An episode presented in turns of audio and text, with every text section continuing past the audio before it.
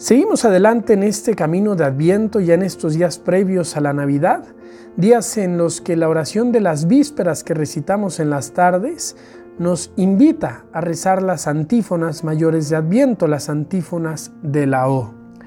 Estas antífonas dirigidas a Cristo, según uno u otro de sus títulos del Antiguo Testamento, concluyen con una petición específica al Señor. ¿Qué nos dice la antífona de hoy? Oh llave de David y cetro de la casa de Israel, que abres y nadie puede cerrar, cierras y nadie puede abrir. Ven y libra a los cautivos que viven en tinieblas y en sombra de muerte.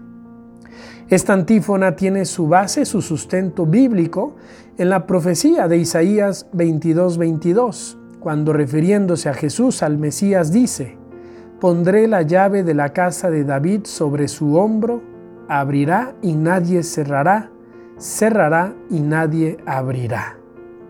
¿Qué significa que Jesús tiene las llaves? Significa en definitiva que Él tiene el poder de abrirnos la puerta del cielo.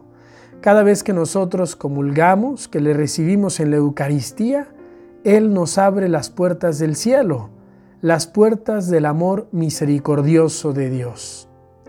Pero hablar de llaves es recordar también a Jesús cuando dice a Pedro, te daré las llaves del reino de los cielos.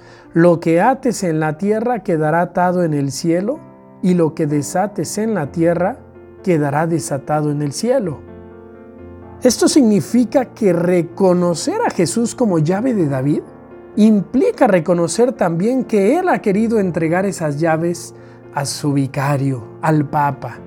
Llámese este Juan Pablo II, Benedicto XVI o Francisco, Jesús libremente ha decidido dejar esas llaves en manos del Papa.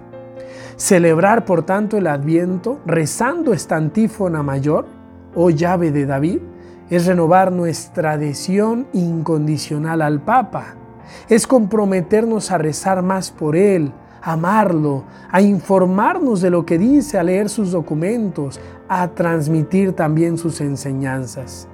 Es evitar la tentación de ser como tristemente muchos católicos a veces pretenden ser, más papistas que el Papa.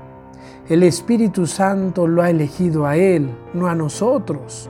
Por más que seas un cardenal famoso o, un sacerdote inteligente, Dios nos pide humildad. Dios nos pide reconocer que las llaves del reino de Dios son de Jesús, pero Él ha decidido prestarlas al Papa, dejando que Él las administre. Por eso hoy a pocos días ya de la Navidad queremos en este camino de Adviento renovar nuestra adhesión filial al Papa, renovar nuestro cariño y nuestra oración por el vicario de Cristo en la tierra.